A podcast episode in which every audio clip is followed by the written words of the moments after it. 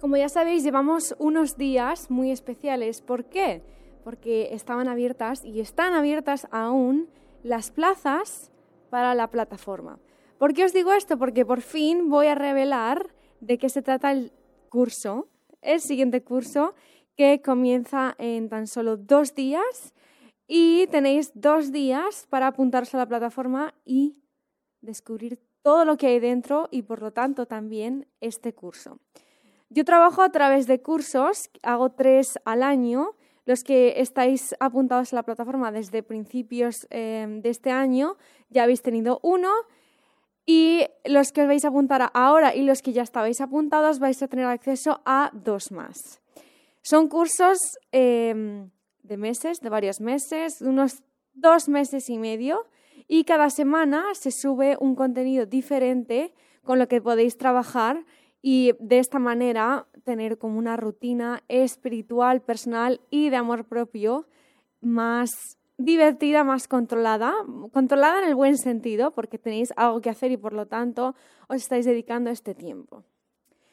Hoy vamos a hablar y voy a descubrir de qué va este curso. El curso se llama Reclama tu poder. Y ahora os cuento por qué es tan importante. Antes de nada, deciros que sí, que en la caja de información de este podcast tenéis el link directo para acceder a la plataforma y también en el link de la bio de Instagram, tu otro nivel, ahí también lo tenéis. ¿Por qué es tan importante y qué es esto del poder? Todos y cada uno de nosotros tenemos un poder.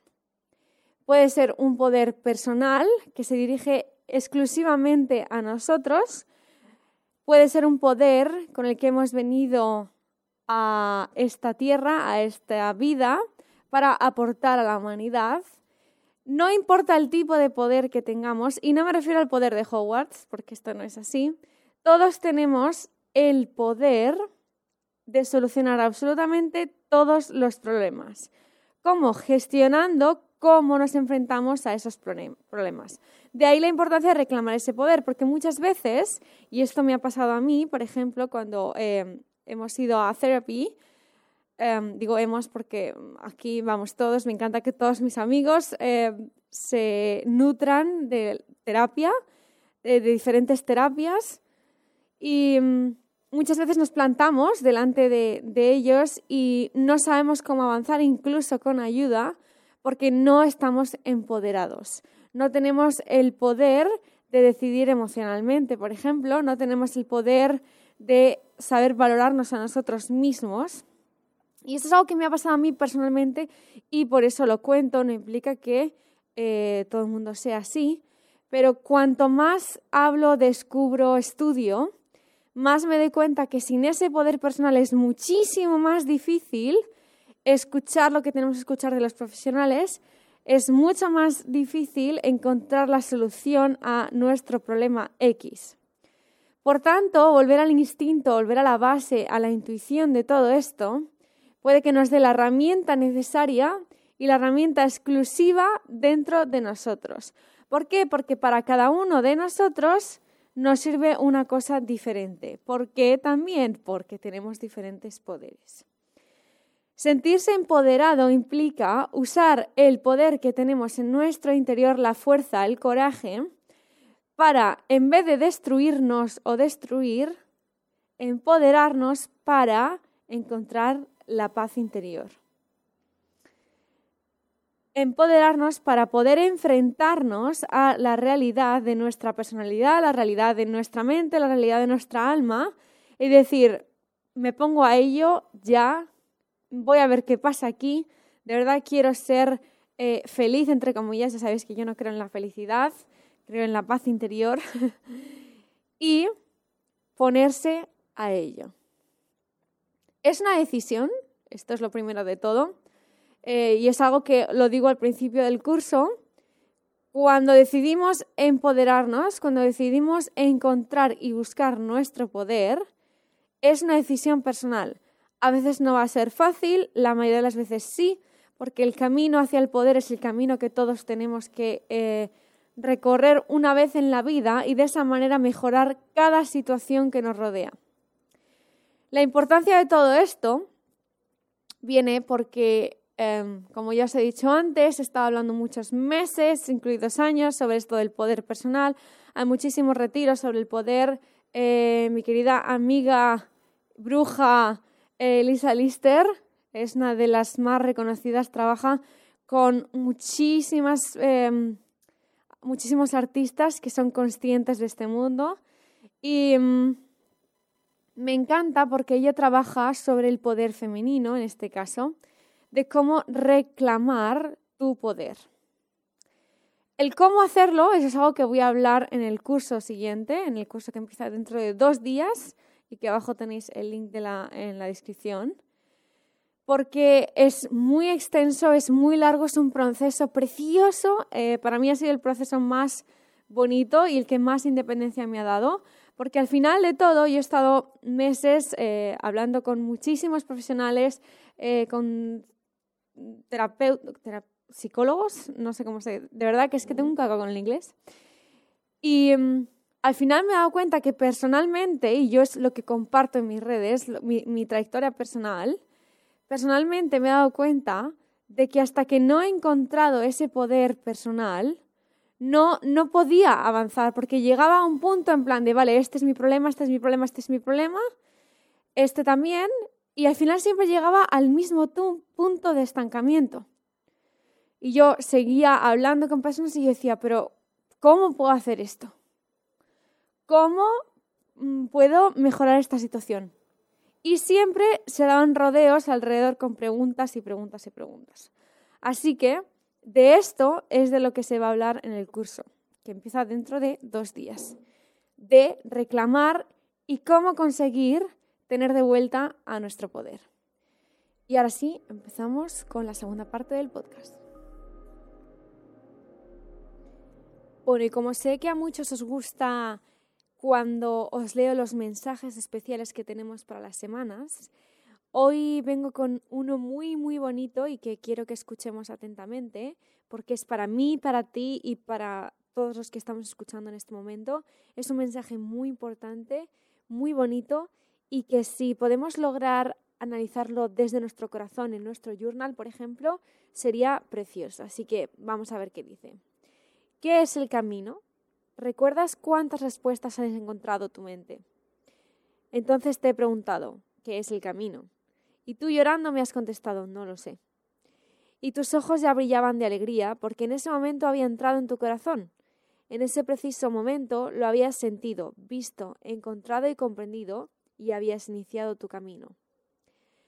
Obviamente esto quiero decir, y esta soy yo hablando, que muchas veces cuando somos conscientes de que existe un camino para nosotros mismos, en ese momento despertamos y comenzamos a buscar ese camino que es para nosotros y un camino en el que probablemente hay lecciones, probablemente hay muchas cosas en las que tenemos que aprender, pero que el sufrimiento no viene de la mano.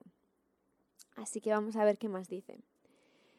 Esta carta, Hiccup se llama, es un espíritu guardián, guardián Llegado a la tierra junto a sus pequeños hermanos de luz, mandado llamar por los grandes y ancianos árboles de los bosques. Cuando entramos en un bosque solemos tener la impresión de estar siendo observados y de que la noticia de nuestra llegada ha sido rápidamente divulgada a través de misteriosos rumores, hasta sus más alejados confines. En los límites de los prados, cerca de los márgenes del bosque, existen puertas invisibles a los ojos distraídos, que los árboles y la hierba camuflan hábilmente. Estas puertas de entrada que rodean el bosque son custodiadas por pequeños espíritus guardianes que advierten a los árboles de la llegada de extraños. De hecho, los árboles a menudo se hallan ensimismados en sus propios pensamientos, o bien intentan recibir mensajes traídos por el viento, y a veces sucede que son molestados por el rumor de pasos indiferentes que recorren los senderos del bosque. El mensaje de esta carta, es el siguiente. Con frecuencia los seres humanos no suelen hacer caso a las cosas que los rodean, y su indiferencia les hace ser irreverentes y olvidarse del sentido del respeto. pero el amor es el que enseña a tener consideración hacia todas las cosas y el que nos permite descubrir el sentimiento que considera importante y necesario a todo ser viviente. El respeto es la consecuencia natural del amor, es la atención prestada a las necesidades de los demás, es el saber valorar y tener una cuenta y tener en cuenta su presencia, es lograr vislumbrar y considerar el esfuerzo en su camino y saber aceptar un gesto de amor en nuestros enfrentamientos. También es saber leer entre líneas y saber escuchar, tras las palabras no pronunciadas, un diálogo de amor. Y el amor es el único fuego que no quemará el bosque. La sugerencia de esta carta es, en el fondo, el respeto hacia los demás equivale a un respeto hacia su libertad. Quizá resulte superfluo decir que la libertad no consiste en tener derecho a hacer todo cuanto se nos antoje. La libertad que defiende el respeto el verdadero respeto y no el derivado por toda una serie de formalidades basadas en la convivencia es la del espíritu. El verdadero derecho a la libertad es el del ser, y este es el derecho que debemos conceder ante todo a nosotros mismos. Tan solo cuando como mínimo hayamos percibido en nosotros la extraordinaria importancia de esta libertad, podremos mirar las cosas con ojos distintos, conscientes de una verdad que, por desgracia, todavía muy pocos han logrado descubrir. Y esta libertad no tiene nada que ver con unos ideales de cualquier otro tipo, porque no hay ninguna utopía en la infinita libertad del ser. No hay palabras que no sean inútiles cuando se quiere intentar explicar una verdad, porque cada verdad que percibe nuestro espíritu es el instante de la intuición. Es vivida individualmente, personalmente, en el momento justo. Quizá lo que dualmente, personalmente perdonadme, quizá lo que sea posible decir es que cada alma conoce esta libertad y sabe que para conquistarla tan solo debe decidirse y escoger el amar.